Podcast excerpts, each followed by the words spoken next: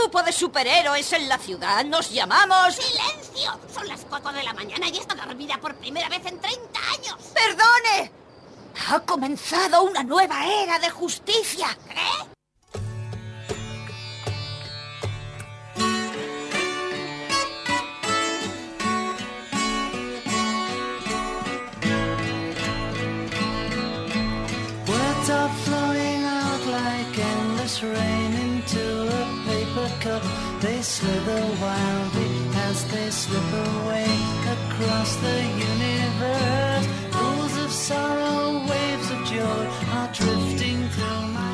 Muy buenas, bienvenidos una semana más a este vuestro viaje a las estrellas favorito, patrocinado con 0 euros por el Instituto de Astrofísica de Andalucía.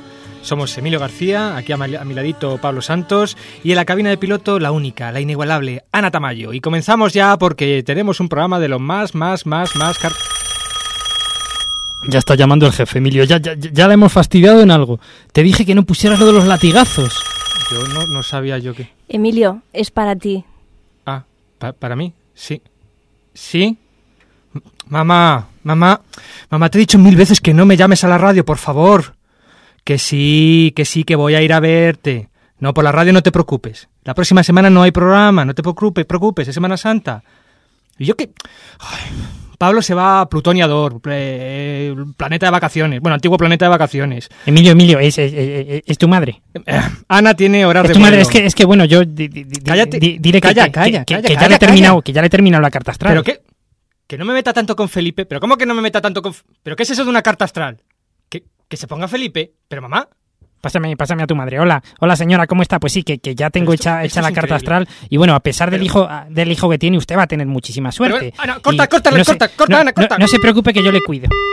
esto es increíble de verdad. ¿Pero qué, tú qué haces haciendo cartas astrales a mi madre? Bueno, también a la madre de Pablo le estoy preparando una, una carta Ay, por astral. favor, santo, de verdad. No tenía bastante es que- que se me mete en mi es que- familia este tío. Me lo, me- me lo pidieron ellas. ¿Cómo Como saben, como saben que soy famoso y que salía en la televisión Mira, argentina. vale, ya vale, ya pues- déjalo, anda, déjalo, déjalo, que empezamos ya. Que, que, que estoy de verdad. Venga, que hoy tenemos un... Emilio, quiero mi sección. Bueno, hoy tenemos un programita de, de lo más variado. Superhéroes, un concurso, noticias, una sección nueva, todo con el cielo estrellado como fondo. Así que por favor, apaguen los móviles, abróchense los cinturones y prepárense a viajar. Ah, ¿qué, qué es esto? Esto es A través del universo. ¡Comenzamos! El acertijo.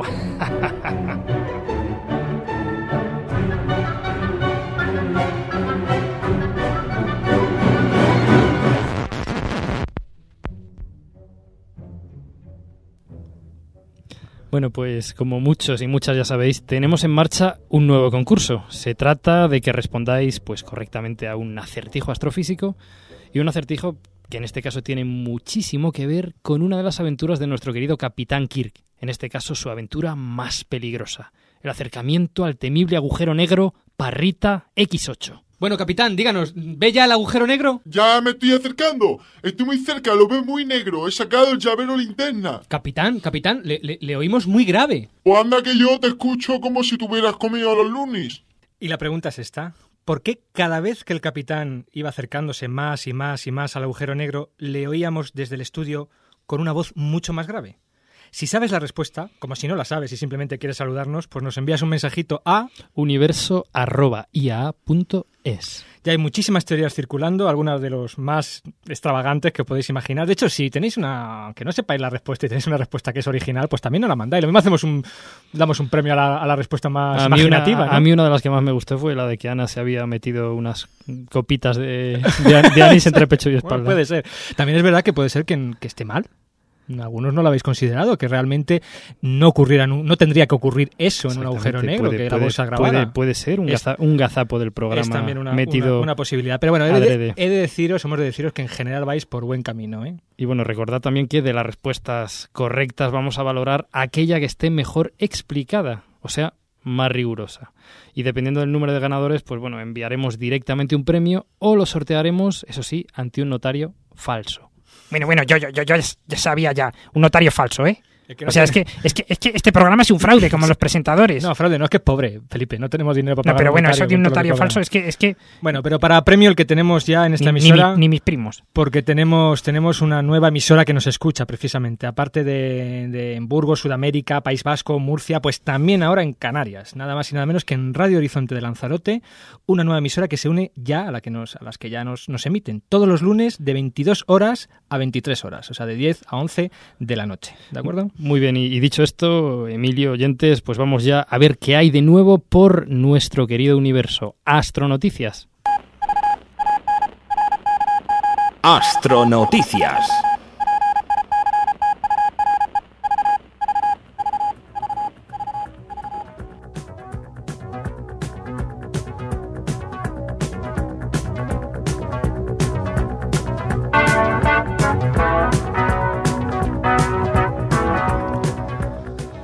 Posible explicación para el misterio de Encelado. Ya hemos hablado pues alguna vez de esta luna de Saturno llamada Encelado. Ah, bueno, ¿qué, qué, qué- qué es eso? ¿Que, que, que está en celo o qué? Felipe. Felipe, astrologuito, no, se llama así Encelado, todo junto. Bien, y es que esta luna pues eh, se está mostrando como uno de los objetos que más interrogantes están generando últimamente entre los expertos en nuestro sistema solar. Pues efectivamente, hace un par de años, en el 2005, la sonda Cassini, de la misión conjunta entre NASA, Agencia Espacial Europea y la Agencia Espacial Italiana, llamada Cassini-Huygens, y en la que, por cierto, el Instituto de Astrofísica de Andalucía participa, pues confirmó que Encelado era una luna muy, muy especial. Al tratarse de una pequeña bola de hielo, pero que era capaz de expulsar extensos géiseres formados por vapor de agua y cristales de hielo del interior de su polo sur.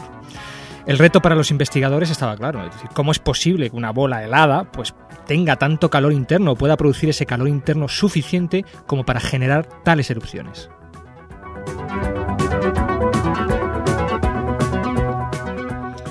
Pues la clave para contestar a la pregunta que acaba de dejar Emilio en el aire puede encontrarse en medidas más detalladas sobre la composición de estos géiseres.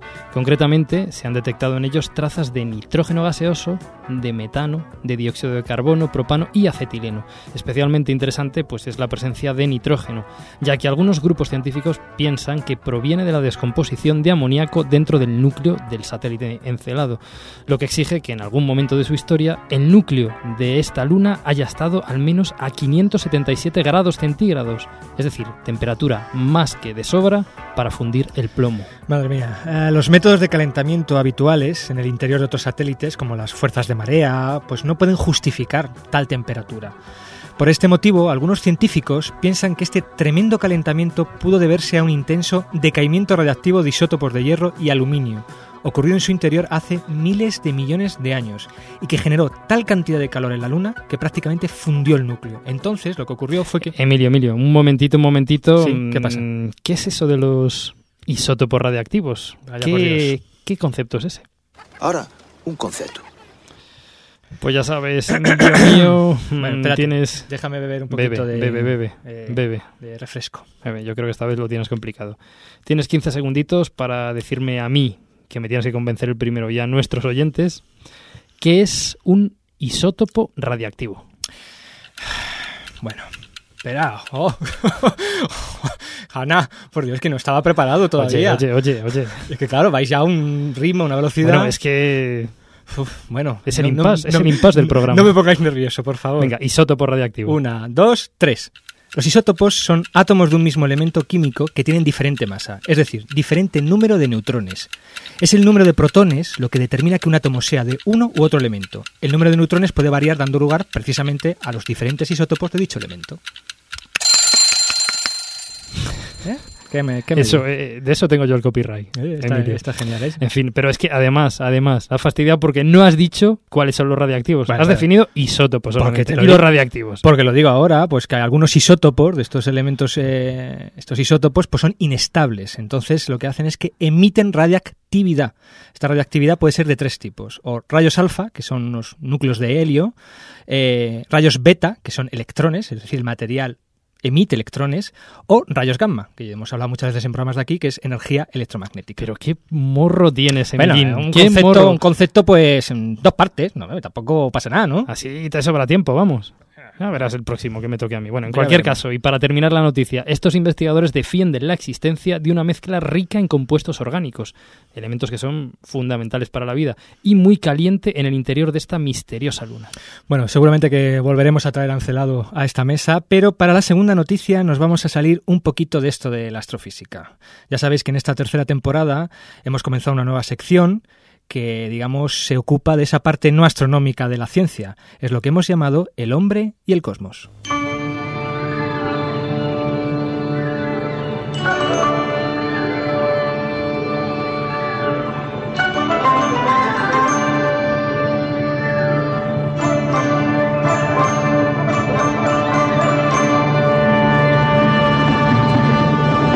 El hombre y el cosmos. Queridos amigos, las imágenes que vamos a ver a continuación helarían la sangre de cualquier astrónomo cordial.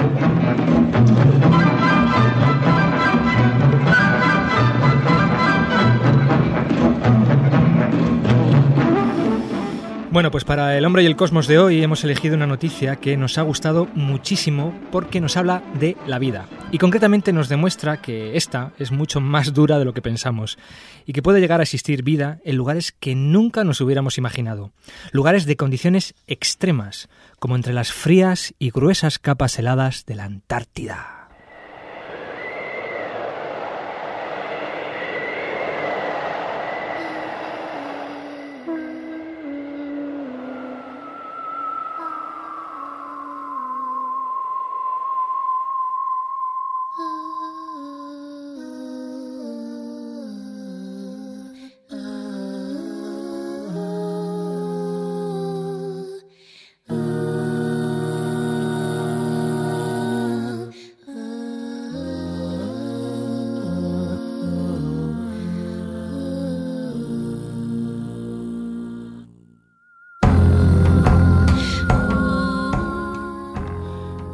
Pues efectivamente, gracias al proyecto Clement, un proyecto con más de 40 científicos de 12 países, entre los que se encuentran pues, científicos del Instituto de Ciencias del Mar del CSIC y de la Universidad de Sevilla, gracias a este proyecto Clement se han podido estudiar fondos marinos inaccesibles para el hombre desde hacía más de mil años de antigüedad. Bueno, gracias a los científicos y al calentamiento global del planeta. Sí, sí, sí, como lo oís, porque debido al aumento de temperatura que está sufriendo el planeta, pues las plataformas antárticas se están deshelando con muchísima más frecuencia y rapidez de lo habitual, dejando al descubierto toda una increíble explosión de vida.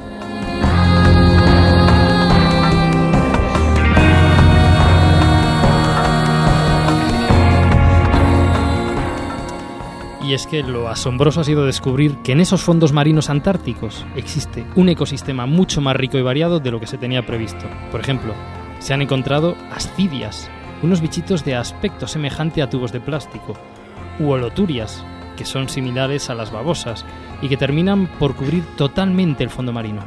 O los crinoideos pedunculados. Bueno, bueno, sí, yo, yo tengo un primo que se llama Crinoideo Pérez. Crinoideo, de- ¿no? es de- no es de Alfa Cen- Centauro, este es de, de más cerquita. Y bueno, tiene, más tiene, los brazos como, como los de las palmeras, brazos, las, las tiene- palmeras. Tiene, los brazos pe- pedúnculos. sí, Porque precisamente el crinoideo pedunculado es un animal cuyo brazo Bueno, se cua- enti- cua- extiende cuando, como una cuando te abraza es sí, como abrazar una palmera, algo parecido, sí.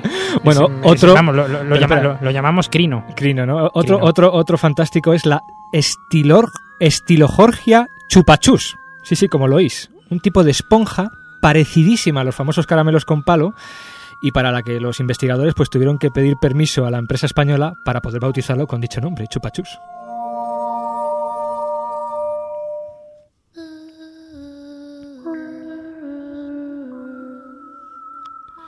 Bueno, pero aparte de estos especímenes raros como la estilogorgia chupachus esta, lo más llamativo pues no es encontrar estas especies nuevas, sino el hecho de que el 50% de ellas son endémicas, es decir, solo viven en el continente helado, lo que convierte a esta inhóspita región en la región con la fauna marina más antigua de la Tierra y con el nivel más alto de especies endémicas. Y bueno, durante un mes al año es el lugar con el ecosistema más productivo del planeta. Ahí es nada. Ahí es nada. Esto lo que nos viene a decir o lo que nos demuestra es que la vida es probablemente mucho más dura y pertinaz de lo que creemos. Y que si es capaz de desarrollarse en los fríos de la Antártida, ¿por qué no sería posible encontrar vida, por ejemplo, en los ácidos entornos marcianos?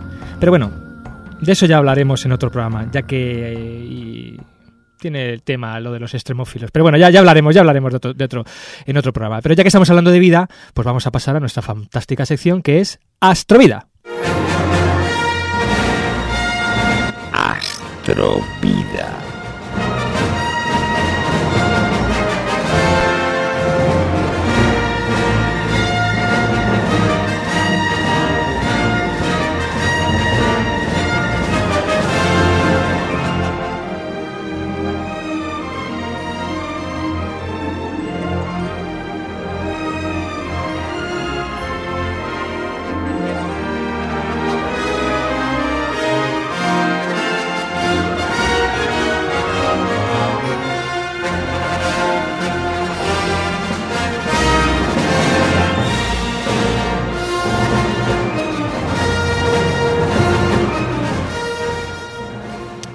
Pues con esta música de Astrovida que a mí me pone, Emilio, siempre los pelos. Como, como escarpias. Totalmente, totalmente. Bueno, pues vamos a seguir con, con nuestro capítulo de la Astrovida que comenzamos el programa pasado. Astrofísica y superhéroes.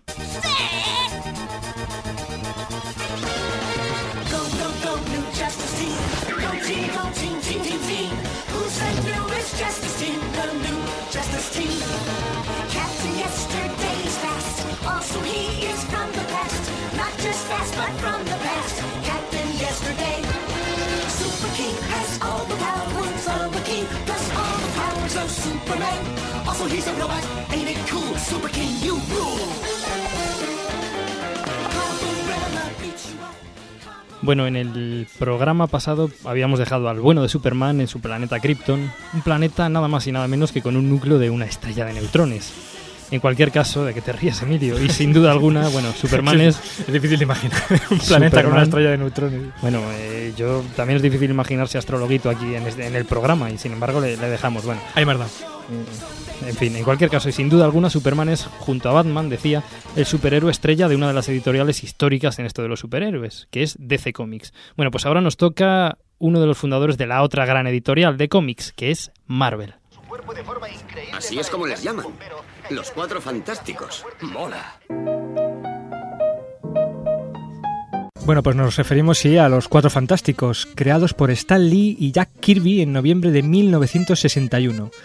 En el número uno de los Cuatro Fantásticos se contaban las desventuras del cohete experimental diseñado por el científico Reed Richards al atravesar una tormenta de rayos cósmicos en su vuelo de prueba. Unos días en el espacio será genial. ¿Qué podría pasar?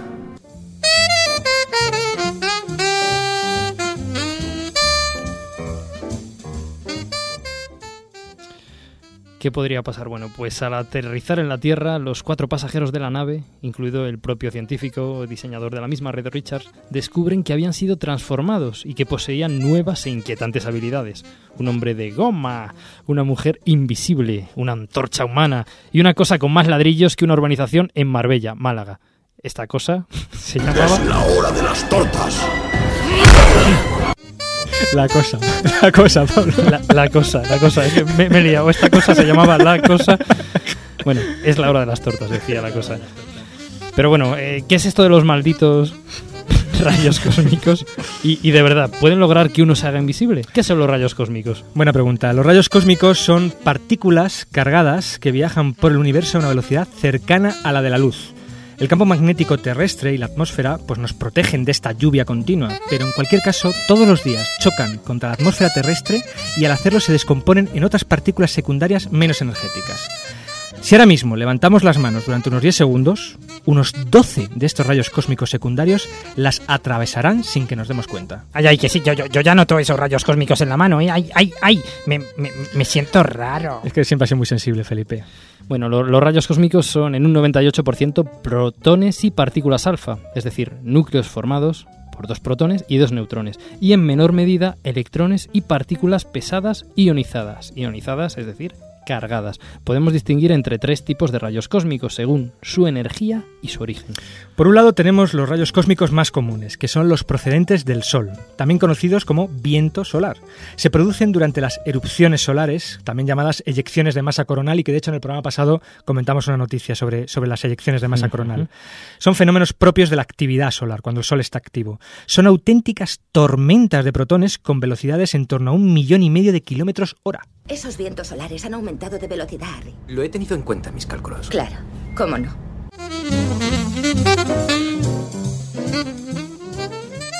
Bueno, a pesar de esto, los rayos cósmicos procedentes del Sol son los menos energéticos. Tan solo un millón de electronvoltios. ¿Qué es eso del electronvoltio? Bueno, el electronvoltio es la unidad de energía que se emplea en estos casos y es equivalente a la energía cinética, es decir, a la energía debida a la velocidad que adquiere un electrón al ser acelerado por una diferencia de potencial en el vacío de un voltio. Bien, para que se hagan una idea, eh, la energía de los rayos X y de los electrones que los produces que los producen, perdón, y que usamos para hacer una radiografía es de unos 50.000 electrones voltios. Quedémonos con esta cifra. La energía de los rayos X con los que nos hacen la radiografía es de el orden de 50.000 electrones 50.000 voltios. electronvoltios, ¿eh? cada vez que nos hacemos una, una radiografía. Un puñado. Bueno, este era un tipo de rayos cósmicos. En segundo lugar, eh, el segundo lugar, mejor dicho, donde se generan los rayos cósmicos, es decir, otro tipo de rayos cósmicos, son las explosiones de supernovas, en las que las estrellas expulsan al medio gran parte de su materia y de su masa.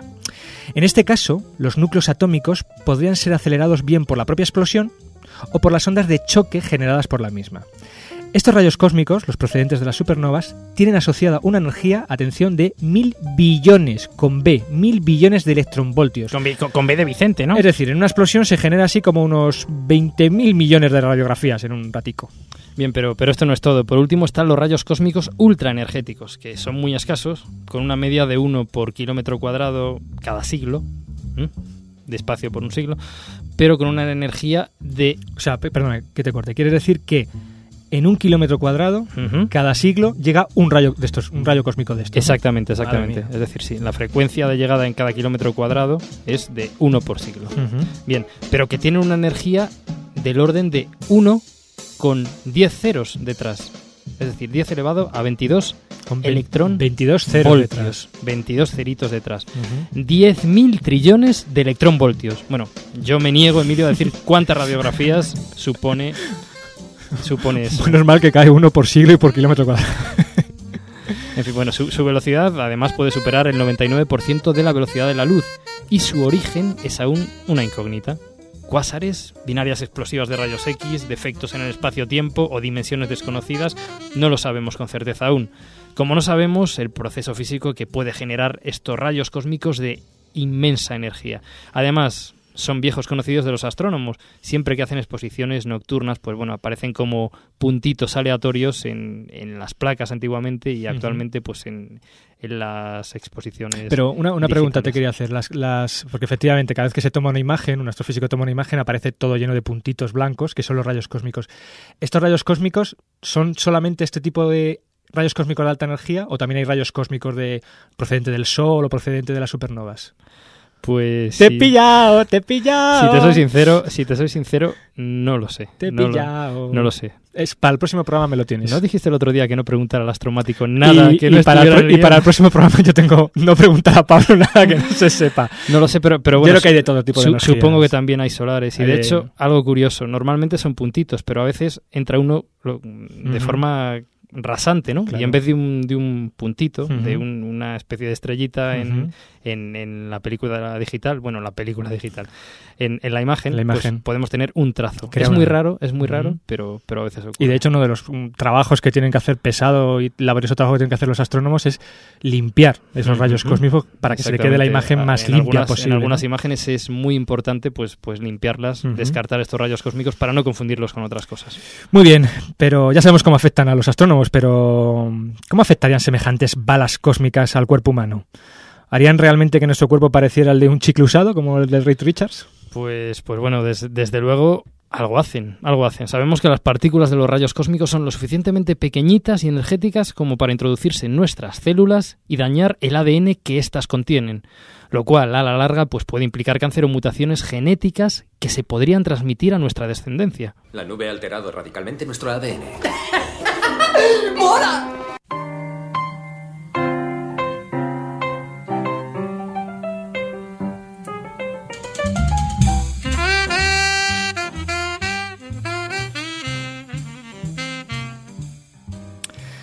De hecho, los rayos cósmicos son uno de los principales problemas a la hora de plantear un viaje espacial de larga duración, como pueda ser, por ejemplo, un viaje a Marte.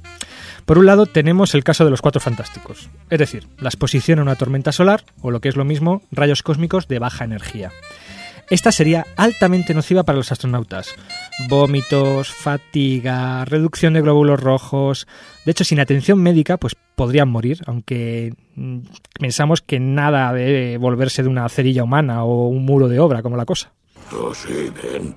Unos días en el espacio. Será genial. ¿Qué es lo que podría pasar?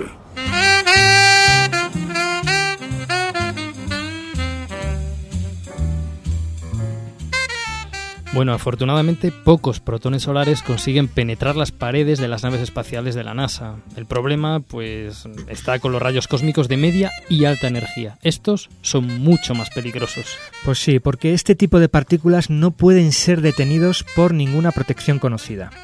Incluso en el interior de la nave, los astronautas, expuestos a una pequeña lluvia de rayos cósmicos energéticos, sufrirían daños microscópicos en los tejidos, la rotura del ADN, la cual a la larga pues, puede producir cáncer, cataratas, pérdida de fertilidad. Como, como pérdida de fertilidad, o sea, que, que, Sí, que- sí. que- que en el viaje esté al centro de la galaxia, vamos, que, yo no voy a tener astrologuillos, no voy a poder tener hijos. Pues la verdad es que no, no, no tuvimos... O sea, no me dais mi sección y me, y me- y me exponéis a una pérdida de fertilidad por los rayos Pero no cósmicos te, no, te, no, te ultraenergéticos pusiste, estos. no te pusiste la crema protectora de rayos cósmicos. No, ni, ni llevaba los calzoncillos de plomo tampoco. Ay, madre mía. Bueno, pues sí, la verdad que una, una exposición a este tipo de rayos cósmicos pues puede producir el traspaso de defectos genéticos a sus hijos y, y otro tipo de enfermedades. Además, uno de cada diez astronautas podría morir, aunque en realidad realmente nadie sabe los efectos eh, reales porque nadie ha estado expuesto nunca en el espacio durante tanto tiempo como para poder demostrar qué daños ocurrirían. Necesitamos hacer pruebas para analizar los daños. Sin embargo, sin embargo, pues algunos cálculos sí que indican que quizás el hombre no pueda viajar más de 75 millones de kilómetros, es decir, mm, aproximadamente la mitad de la distancia que separa la Tierra del Sol. Podríamos ir a Marte, a Venus, pero quizá no podríamos ir más allá. En cualquier caso, se sigue investigando sobre posibles materiales protectores. Materiales como el aluminio pues, pueden proteger a los astronautas pues, para viajes cortos, como el que se hizo a la Luna o en estaciones espaciales, donde están protegidos por el campo magnético terrestre, pero no sería válido para viajes más largos. Los escudos de la estación deberían protegernos. ¿Deberían?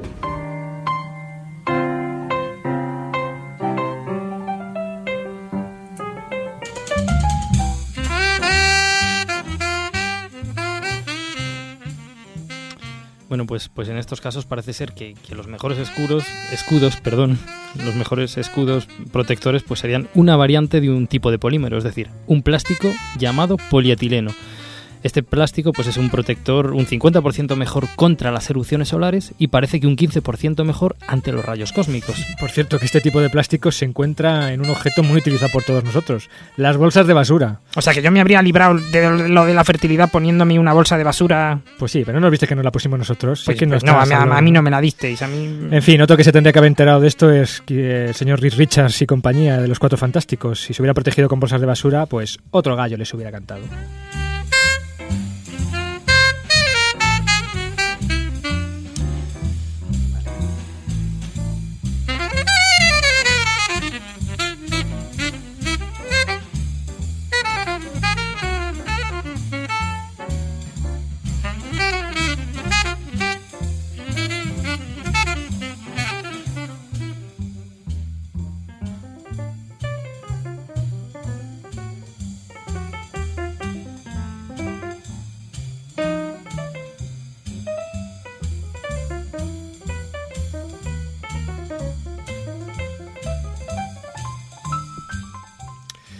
Bueno, y ya vamos terminando este viaje entre superhéroes con uno de nuestros favoritos, Atom.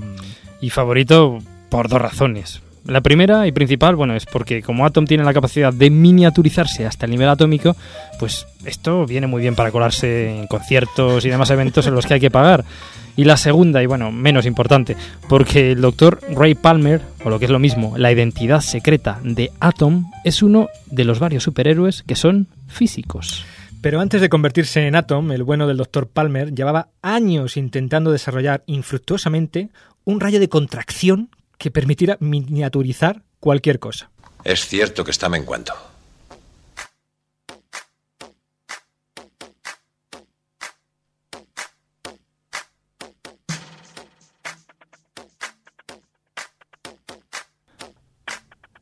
Hasta que nuestro querido Dr. Palmer encuentra por casualidad, durante un viajecito nocturno, un meteoro surcando el cielo. Siguió su estela y el doctor descubre que el meteorito es un trozo de una enana blanca, casualmente el ingrediente que le faltaba para desarrollar su rayo y miniaturizarse a sí mismo.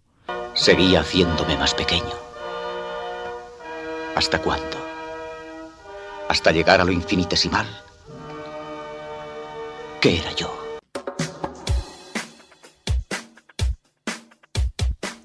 Pues no lo sabemos, pero lo que sí sabemos es que es una nana blanca, ¿no, Pablo? Pues sí, bueno, ya hablaremos de ellas más detenidamente en futuros programas, pero de momento, hasta que sepamos que una enana blanca perdón, pero de momento, pero de momento basta con que sepamos que una enana blanca es la etapa final de una estrella de masa no superior a las 10 masas del Sol. Básicamente, cuando una estrella llega al final de sus días, pierde sus capas más exteriores y lo que queda es lo que antes era el núcleo de la estrella, pero en la que ya no se van a dar reacciones termonucleares de ningún tipo. Es una bola de carbono y oxígeno en la que la presión de los electrones impide que dicho núcleo siga colapsando.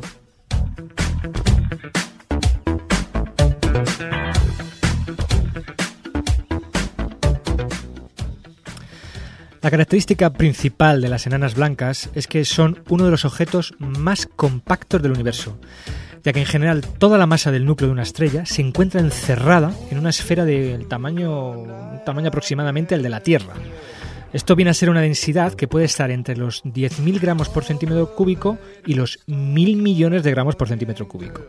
Es decir, si asumimos que el trocito de enana blanca que nuestro protagonista, el Dr. Palmer, en el futuro Atom, es de un radio de unos 15 centímetros más o menos, pues pesaría como mínimo unos unas 150 toneladas.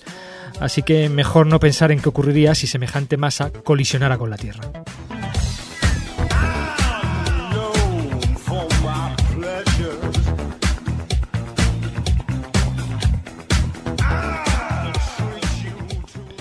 De cualquier forma, dicha colisión sería en cualquier caso muy improbable, ya que bueno, aunque las enanas blancas pueden destruirse por un fenómeno conocido como supernova de tipo 1A, la probabilidad de que un trocito de supernova, perdón, de que un trocito de enana blanca pudiera o hubiese podido llegar en algún momento a la Tierra es prácticamente nula.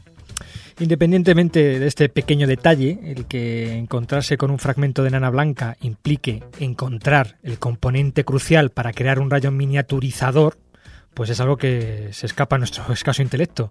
Pero al fin y al cabo, ¿qué queréis? Esto no es más que un tebeo. Yo quiero un tebeo, yo quiero un tebeo. Si no me lo compras, yo doy pataleo. Yo un tebeo, Y me estaré quieta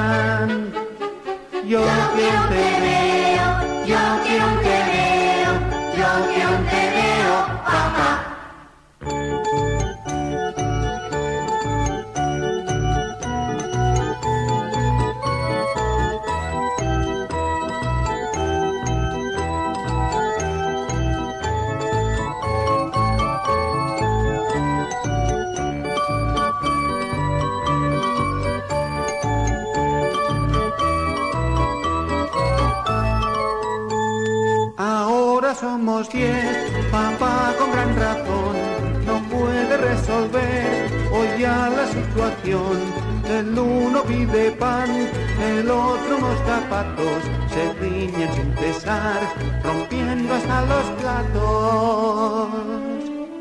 Si en seis años diez, haciendo un sacrificio, en seis años más, la casa es un hospicio. Y ahora todos ya le pedimos a papá. Yo quiero un yo quiero un ya doy pataleo. Yo quiero un tebeo, yo quiero un tebeo. Y me estaré quieto mientras yo lo leo. Que con sus cuentos yo me divierto y sus hazañas risa me dan. Yo quiero un tebeo. Yo también quiero un TVO. Yo sí, vamos, es que me encantan los TVOs. A mí también. Bueno, mencionar Emilio, que... hoy, hoy, hoy te veo mal. por favor, Felipe, por favor, renueve sus links, ¿eh? Y por cierto, quiero mi sección. Sí. Bueno, eh, mencionar que todo esta, mm, el programa anterior y este que hemos dedicado a los superhéroes, pues lo hemos sacado de un libro que... Bueno, plagiadores, que sois unos plagiadores. Ay, por Cutres Dios, y encima... Dios, aquí no se puede trabajar. Basta ya, Felipe, por favor, no, no somos plagiadores. Bueno, un poquito. Que se llama La física de los superhéroes, de James Cacalios. Está en la editorial Manon Tropo y os lo recomendamos altamente porque es un libro donde se aprende un montón de física, un montón de superhéroes y sobre todo se pega una panza a reír estupendo. Un libro simpaticísimo. Bueno, pero vamos ya con una nueva sección, ¿no, Pablo? Pues, pues sí, pues sí. Vamos a comenzar precisamente hoy con, con una nueva sección y bueno, Iván ya... Pues, pues yo, yo qué sé. Ya, ya no vamos a tener más. ¿eh? Bueno, bueno, bueno, mi- millones de secciones y, y- y la mía para cuándo. Es que, es que me voy a echar a llorar. O sea, yo me tomo la molestia de hablar con vuestras madres para que no se preocupen y...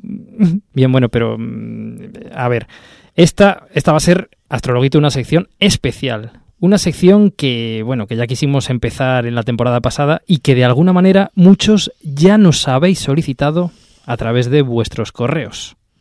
Sí, efectivamente, porque una de las cosas que más nos habéis criticado en el buen sentido y que nos ha venido muy bien es que en el programa no tengamos un rincón para los astrónomos, astrónomas amateur o aficionados. Son realmente profesionales. Pues, pues sí, pues sí que lo son, aunque sean aficionados. Además, hacen una labor fantástica contagiando el entusiasmo por esta ciencia. Así que, pues queremos dedicar una sección no solo a los aficionados, sino también a todos aquellos que, en general, dedican una parte de su vida a divulgar y comunicar esta fantástica ciencia. Es la sección que hemos llamado Locos por los Astros.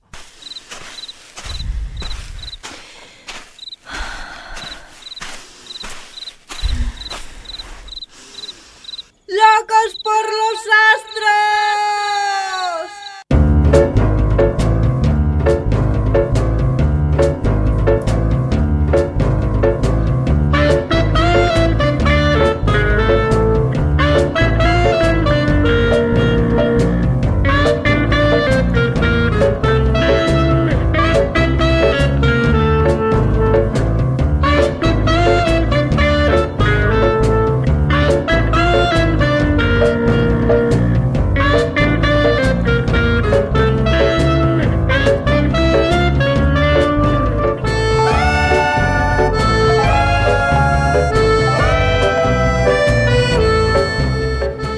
Bueno, ¿y quién va a ser nuestro primer loco invitado? Bueno, pues si escuchasteis el programa pasado, sabéis que Pablo, Ana y Felipe estuvieron el fin de semana en un pueblecito de Huesca llamado Monzón, donde el grupo astronómico de Monzón, perteneciente a la agrupación astronómica de Huesca, pues organizó un maratón Messier e invitó a mi ínclito compañero a dar una charla que, por cierto, decir que las da fantásticamente y que además estaría encantada de darla donde fuera. Bueno, bueno, bueno, bueno, bueno. ¿Y cómo volvieron, Dios mío? Que qué gente más maja, que qué cosas más guays están haciendo, que qué mousse de chocolate, que, en fin, maravillas. Así que hemos decidido llamar a uno de estos locos por los astros perteneciente al grupo de Monzón, concretamente al señor Abel Laporta. Bueno, pues, pues Abel, buenas tardes, ¿nos escuchas? Sí, hola, buenas tardes. Hola Abel, ¿cómo estás? Pues muy bien. Muy bien. Hola a todos, Emilio, a Felipe. Muy Hola, bien. hola, o- o- hola, Abel, pero mm, qué, qué- qué rico estaba el mousse. Me encantó, me encantó. Todavía me relamo. Muy, muy bueno, la verdad es que sí, la verdad que a mí me han entrado unas ganas de ir, de verdad. Ya la próxima voy yo también, ¿eh? Por supuesto que estáis invitados a la próxima vez. La ¿eh? próxima no me la pierdo. Bueno, Abel tiene 31 añitos y desde hace 9 tiene una pequeña tienda de bricolaje en Monzón. Entre sus hobbies, pues aparte de la astronomía, evidentemente, pues está la de viajar, la montaña, deportes como el senderismo, el barranquismo, la escalada y le chifla la fotografía. ¿No sé si Abel? Eso es. Muy bien. Bueno, pues, pues yo, antes que nada, Abel, tengo un pequeño lío, porque sé que por un lado está el Grupo Astronómico de Monzón y por el otro la Agrupación Astronómica de Huesca. A ver si nos puedes aclarar pues, pues un poquito este tema, ¿qué, qué diferencia hay? ¿Son lo mismo? ¿Tienen que ver? ¿Tienen relación? Sí, y añadir también que existe el grupo astronómico SILOS de Sabiñánigo. Ajá. Eh, no, es muy sencillito. O sea, la, la agrupación de Huesca nace, nace hace 11 o 12 años y eh, lo que se decidió, yo creo que con muy buen carácter, es que viendo la, la demanda que había de, de astronomía en, en la provincia, que hubiese una única agrupación en la provincia de Huesca y no tres que al fin y al cabo pues lo único que íbamos a hacer era pues tirar piedras sobre nuestro propio tejado y al mismo tiempo pues lo que dices a la hora de, de organizar actividades y de pedir subvenciones y ayudas y demás pues siempre tienes muchísima más fuerza siendo fuerza. una única agrupación a nivel a nivel provincial que no tres a nivel a nivel local o comarcal. entonces claro en ese aspecto pues la verdad es que son son todo ventajas eh, Grupo Astronómico de Monzón, pues eh, igual que Grupo SIOS o Agrupación Astronómica de Huesca, eh, pues no dejan de ser más que nomenclaturas que pertenecen a la Agrupación Astronómica de Huesca, eh, que es donde, donde estamos todos ahí metiendo la cabeza y echando horas Ajá. simplemente para, para disfrutar de la astronomía. Muy bien. ¿Cuánto, ¿Cuántos socios, digamos, hay ahora mismo en la, en la agrupación? Pues la cifra exacta no te la puedo decir por una cosa muy muy sencilla. El eclipse de sol, perdón, el eclipse de luna que hubo que hubo a principios de mes, pues eh, fichas de inscripción, yo no sé cuantísimas se repartieron. O sea, cada vez que hay una cosita de estas, Claro. pues el número de socios se, se dispara. Sí, re- re- Entonces, re- recuerdo, recuerdo que me comentasteis que del orden de 3.000 personas Sí, sí, estuvieron 3.000 personas. contemplando. 3.000 personas claro, en lo que fue Huesca, capital. Guau. En Monzón estuvimos en torno a 500 personas Ajá. y Sabiñánigo estuvieron en torno a 400 personas también. Madre Es decir, yo creo que cualquier agrupación de, de España que, que esos días emplazase sus telescopios en la calle, Ajá. la hora era estupenda, el día era estupendo, el cielo se, que sí. se comportó, con lo cual la respuesta de la gente indudablemente, pues seguro que en todos los sitios de, de España, pues fue, fue más que aceptable. Bueno, y que, y que la astrofísica también gusta muchísimo. La verdad que, que es una ciencia que llama muchísimo la atención. Sí, yo creo que el día que se desmitifique eh, astrofísica como, como término científico Ajá, será sí. un gran paso. Sí, sí, Y sí. La gente parece que le dices, no, me voy a una conferencia de astrofísica. Oh. Y jolín, la gente se nos asusta. no, no, yo me voy a ver la luna. Dices, "Ah, a eso me apunto. En, en- en eso, es- en- tú, tú- estamos. tú sabes, Abel, que en eso estamos, de la Muy buen- desmitificación. muy buen punto. Por eso, no, desde luego la labor que hacéis vosotros es, es, es, es preciosa. O sea, estáis, lo que hablamos, desmitificando un poquito lo que es la, la astrofísica para convertirla en, en simplemente pues en algo que, que todos podemos entender. Pues- pues- Tenías pues, razón, mu- Pablo. Hemos hecho bien en llamar. No, no, después, eh, a, a ver, después fuera, fuera de antena te pasamos te- los te 50 damos la euros. minuta. Ah, vale, sí, no, eso no. Bueno, y ahora que hablamos de, de labor, que aparte del eclipse, organizar observaciones las noches de eclipse, ¿qué, qué actividades hacéis en, tanto en el grupo de Monzón como en la agrupación en general? Pues eh, actividades muchas y muy, y muy diversas. Eh, el año pasado se contabilizaron eh, a nivel de agrupación astronómica de Huesca 117 actividades. 117. 117, eso es una actividad cada tres días. Con lo cual, indudablemente, pues eh, tienes de todo. Oye, esto ocurre más que nosotros, Pablo, ¿eh? Pues sí, pues sí, pues sí. No, entonces, claro, salen actividades de, de todos tipos, o sea, desde lo que son eh, meras observaciones por el mero placer de, de observar, hasta un curso, por ejemplo, de interferometría que se, que se impartió el año pasado, eh, para poder, pues eso, en el momento en el que dispongamos de un observatorio, pues tener unos conocimientos ya para poder trabajar un poquito a un nivel algo más algo más profesional. También, también talleres ¿no? de construcción de telescopios. Tengo Sí, la verdad es entendido. que disponemos de, de un compañero en la agrupación que, que talla las, las ópticas de los telescopios, entonces eh, lo que hablamos talla él mismo las ópticas Sí, del sí, o sea, a, mí, a mí la verdad es que me parece elogiable. O sea, eh, sí, desde sí. un... Él convierte lo que es un vidrio en, en una óptica de, de un newton. Y, hasta, y hace espejos de hasta de 35 centímetros. Mm, Creo que ya lleva entre manos 38 Ajá. y se está planteando ya un 40. Sé que ha estudiado ya el tema de multiespejos. Esto es como todo. Pero es un profesional, es un profesional de esto. O sea, No, no, no, no, no, no, no, a nivel, a nivel amateur, o sea, a nivel amateur, él empezó un día en su casa, pues eh, como lo presentaron un día en una conferencia, lo que todos hemos querido hacer y nadie se ha atrevido. Y nadie se atrevía a hacer, ¿no? Entonces, claro, pues empieza uno con, con sus propias técnicas, con sus eh, logros y sus fracasos, Sí, ¿eh? y poquito a poco pues va creciendo y va, y va aprendiendo. Bueno, fantástico. Bueno, fantástico, de verdad. In- increíble, desde luego. Nos hemos enterado, además, eh, que, que, bueno, que, que actualmente estáis viviendo un momento histórico para, para la agrupación, porque nada más y nada menos, pues os van a construir un observatorio y un planetario, ¿no? En Huesca. Sí, la verdad es que ese, estamos in- indudablemente de, enhorabuena. son, son muchos años eh, peleando en, en la ciudad de Huesca, pues eso, para era una de las poquitas provincias que no, que no pueden disponer de un, de un observatorio, de un, o sea, perdón, de un planetario y pues eso, eh, de cara a la divulgación y al estudio pues era necesario también la, la implantación de, de un observatorio y por fin, pues tras, tras muchas, muchas luchas y muchas peleas, muchas visitas, pues han conseguido llevar, llevar el proyecto hacia adelante. Desde Monzón estamos trabajando también en un, en un observatorio un poquito más pequeño, en, en otra población eh, con unos cielos espléndidos Ajá. y a pesar de pues eso que posiblemente no pongamos no podamos disponer de un gran telescopio pues eh, seguro que lo suplimos con la calidad del cielo Claro. eso sí Muy bien, muy bien. Bueno, pues una preguntita un poquito más de índole personal. Eh, Abel, ¿cómo...? Emilio, ligar, ligar por antena, ¿no? Ay, por Dios, Pablo, de verdad, hijo. Bueno, luego hablamos, Abel. Eh, Vale. ¿cómo, ¿Cómo empezaste con esto de la astronomía? pues eh, de la forma más más sencilla del, del mundo Mario un compañero de, de la agrupación me dijo "Mm, me voy a ver la luna te vienes dije vámonos Normal, es Ta- como- no no tan sencillo como como eso Como si te me voy a tomar unas cañas, pues me voy a Sí, ver sí, la no, no, es exactamente lo mismo. Nos acercamos aquí a un, a un, ni un monte, a un alto que hay aquí, Ajá. aquí al lado de Monzón, y simplemente montó el telescopio, vi la luna y me enamoré. Así de sencillo. Bueno, bueno, yo, yo, cosa yo, lleva a yo. la otra y, y te, bueno, ¿y guías, cuál- cuáles te involucras. ¿Cuáles han sido tus primeros pinitos así o tus eh, pa- primeros pasos en, en astronomía? ¿De ¿Compraste un telescopio, unos prismáticos, una cámara? Mira, mis primeros pasos fueron que al día siguiente de, de ver yo la luna, Mario se iba de vacaciones. Ajá. Y le dije, déjame tu aparato y, y esta semana salgo yo por mi cuenta. Y mi experiencia fue que fui incapaz de encontrar la nebulosa de Orión, que se ve a simple vista.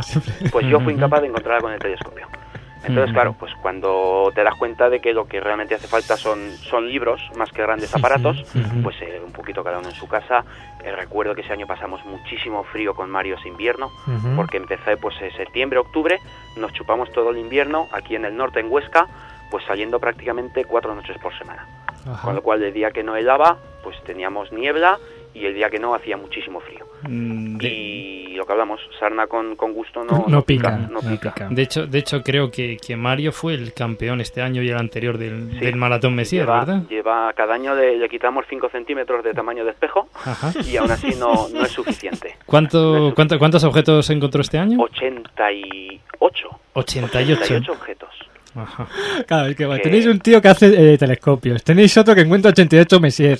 Es que claro, con esas mimbres hasta yo hago una agrupación, vamos. Bueno, bueno, yo, yo, yo, quiero hacerle una pregunta. Venga, ¿Puedo? Felipe, Dime, te- dime, te- dime. ¿me Sí, sí, dejas, bueno, no, Abel? sí, sí, sí, yo, sí, yo, porque a mí me encantó la experiencia de estar allí en Monzón. Si yo me quiero unir al Grupo Astronómico de Monzón o a la Asociación Astronómica de Huesca, ¿qué, qué, qué, qué- qué debo hacer? Es decir, ¿cuán- ¿tenéis una página web, un mail para contactar? ¿Qué, qué? Porque es que a mí lo del MUS me encantó, ¿eh? Y además había, había unas mozas muy, muy, muy majas allí. Eso, eso ya sé que te, que te gustaba a ti. Oye, que es un aliciente. Eh, no, no, no deja de serlo, no deja de serlo. Pues, hombre, si fuese Felipe el que quisiese entrar en la agrupación, habría que hacer una junta extraordinaria. pero, pero para cualquier otra persona, simplemente se rellena una, una ficha de inscripción Bueno, bueno, con, bueno, con me, los me- datos. me- me voy a sentir ofendido. Déjale, déjale.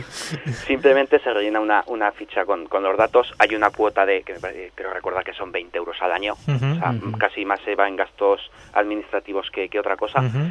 Y sobre todo, pues eh, te permite el hacer uso de, de unas instalaciones y de unos aparatos que dispone la agrupación, Ajá, con bien. los cuales, por ejemplo, eh, sería impensable, pues eso, que la agrupación tuviese los aparatos que tiene o que tú personalmente dices, oye, que este fin de semana me apetece salir a observar, Claro. no dispongo de material, no dispongo de conocimientos, con lo cual para eso es para lo que está la, la agrupación. Claro, es fantástico para ir empezando, ¿no? Para dar los primeros pasos y decir, no voy a hacer un, a hacer un gasto comprándome un telescopio, ¿no? Puedo utilizar los de la agrupación y poco a poco voy cogiendo experiencia ya me compro yo más adelante uno. ¿no? Prime- prime- en primer lugar, porque seguramente si no disponer de esos eh, pequeños conocimientos, eh, seguramente te vas a equivocar a la hora de comprar un aparato. Claro.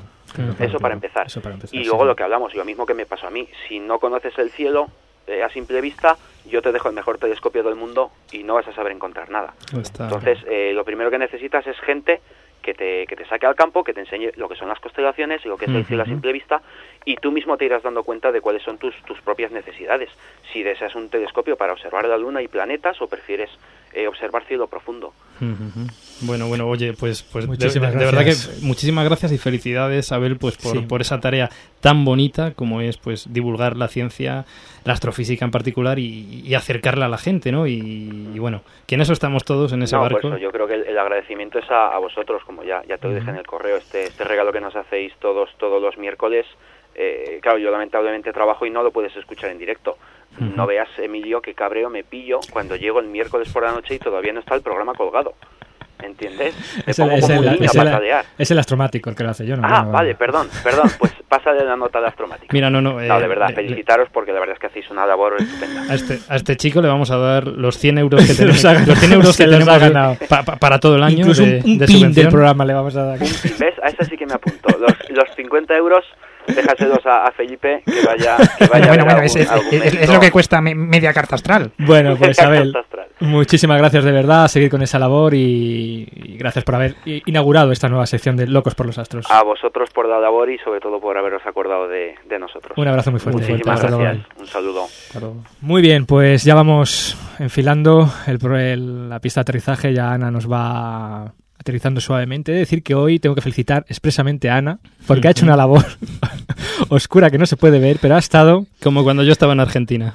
Ha ¿Qué? multiplicado sus brazos. Es imp- sencillamente impresionante, vamos. Bueno, antes de irnos, vamos a... ¿Qué hacemos primero? ¿Qué quieres hacer, Pablo? ¿Hacemos unos saluditos? Pues- Eh, pues ¿Hacemos venga, unas venga, astrocitas? venga. ¿Qué me quieres hacer tú? Sa- Saluditos, Venga, unos saluditos. saluditos. Pues queremos saludar a Marcos, a Diego, a Marta y a Vicente de la sala IFI del Instituto de Astrofísica de Andalucía, a Alejandro González Garrido, a Domingo Álvarez, a Luis Alburquerque. ¿A quién más, Pablo? Bueno, también a Francisco Cano Martín, a Carlos Ávila Herrero, a Miguel Masot, que nos escribió desde Barcelona, a Saúl Díaz Godínez, que nos Godínez, perdón, Saúl Díaz Godínez, que nos escribe desde Monterrey, México, y bueno, que nos ha mandado una frase mm, que él Preciosa. aplica al programa preciosa, que si nos da tiempo, pues pues al final del programa leeremos. Y tú, Emilio, Yo querías quiero hacer saludar- hoy un saludo especial y personal porque, bueno, como sabéis, mm, el- todos los programas están trufados de frases de películas. Bueno, pues estas películas las alquilamos en el videoclub que hay debajo de mi portal de casa, que lo lleva un hombre estupendo, fantástico, que se llama Manolo y que además pues tiene la bendita capacidad de dejarme tener las películas una semana o más y pagarle solo un, un día, ¿no? Así que quiero... Bueno, bueno, yo, yo quiero que me presentes al tal Manolo. Te voy a presentar. Quiero saludar desde aquí a mi dueño del videoclub fantástico y favorito, Manolo. al Ya está, responsable una cosa de- personal que me da de- la gana. Del videoclub. Muy bien. Bueno, y, y- y lo dicho, y lo dicho, que, que la próxima semana, es decir, la Semana Santa, no va a haber. No hay programa, que nos vamos un... Ya sabes que aquí hay mucho fervor por, por el Cristo de los... No sé, algún Cristo tenemos mucho fervor, ¿no, Pablo? De la cañita, De sí. la cañita, sí. Emilio, Emilio se va a ver a su mamá. Y no va a haber programa así. Descansamos un poquito y cogemos fuerzas para los siguientes programas. Bueno, la pregunta es si, si, si podrán nuestros oyentes aguantar, soportar. Se pongan los grandes- los grandes tanto éxitos. tiempo. Y recordar, por cierto, una charla en el IA el, el jueves 29 de marzo. Ujú. A las 7 en el Salón de Actos del Instituto de Astrofísica de Andalucía. Y bueno, la charla tiene por título Del conocimiento a la tecnología y va a versar sobre un tema fascinante que es la astrofísica espacial. Efectivamente, la charla va a ser impartida por Gonzalo Galipienso de Casa Espacio, va a ser totalmente gratis como siempre y ya sabéis, si vais de parte del programa, si vais de parte a través del universo, pues en la entrada os darán un regalito, un obsequio. Viene una última cosa, una última cita. El 30-31 de marzo y el 1 de abril se celebran en Castellón de la Plana, en Valencia, las decimoquintas jornadas astronómicas del Planetario de Castellón. Bueno, podéis buscarlo por internet mm, y desde luego que quien esté cerquita que se acerque porque las conferencias y las actividades organizadas van a ser interesantísimas. Bueno, pues ya está. Nos vemos después de Semana Santa. Un besazo. Bueno, muchos besos, oyentes. Os quiero, os quiero a todas, a todas, a las rubias, a las more- a todas, a todas. La más útil de las ciencias será aquella cuyo fruto sea más comunicable, y por el contrario, la menos útil será la menos comunicable. Leonardo da Vinci, Tratado de Pintura. Vamos a ver, ¿qué poderes tenemos? ¿Superfuerza? Eh, sí. Ajá. ¿Hipervelocidad? Sí, señor. ¿Dotes de mando frente a criaturas marinas? ¡Eh, Zoiber! ¡Ven aquí enseguida! ¡No me da la gana! De eso poco.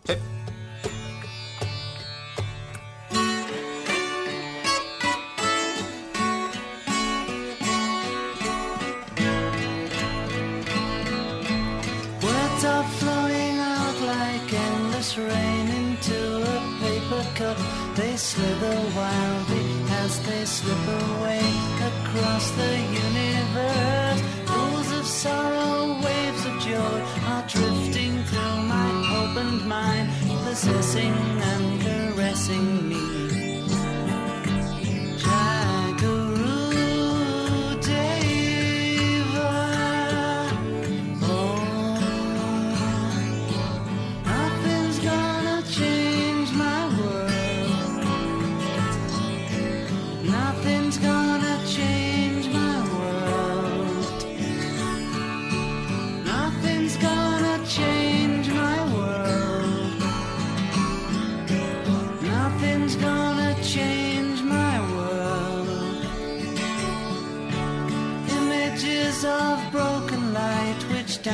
for me like a million eyes. They call me on and on across the universe. Thoughts meander like a restless wind inside a letterbox. They tumble blindly as they make their way across the universe.